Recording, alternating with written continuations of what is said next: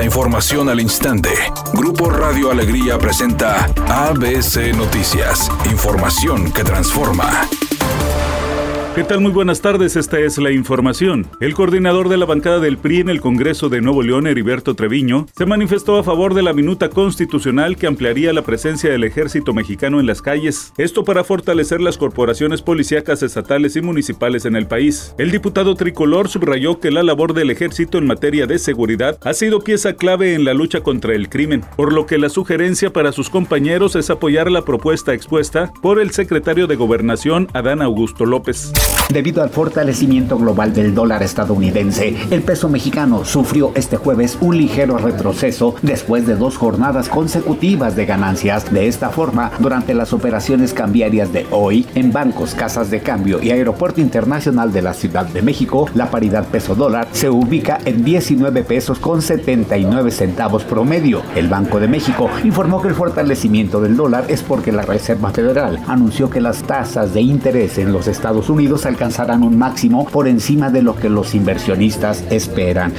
Editorial ABC con Eduardo Garza. A las funerarias se les acabó el negocio de coyotaje en trámite de muertos. Cobraban hasta 5 mil pesos de gestoría para tramitar las actas de defunción cuando en realidad tienen un costo de 900 pesos. Registro Civil detectó este abuso y ya prohibió que terceros hagan el trámite y solo lo puede hacer un familiar directo y únicamente en el pabellón ciudadano, ya no en las oficialías del registro civil. Ya les pusieron un alto a los que abusaban del dolor de los familiares que perdían un ser querido.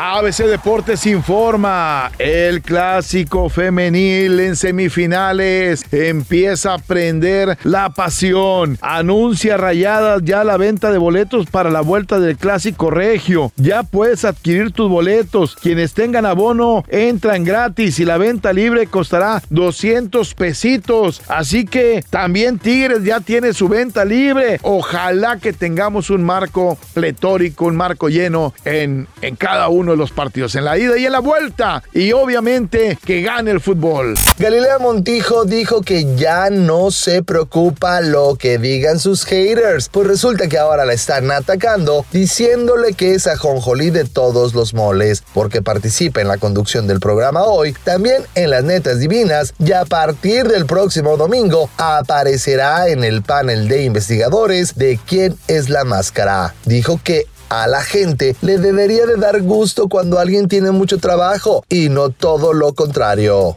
Redacción y voz Eduardo Garza Hinojosa. Tenga usted una excelente tarde. ABC Noticias. Información que transforma.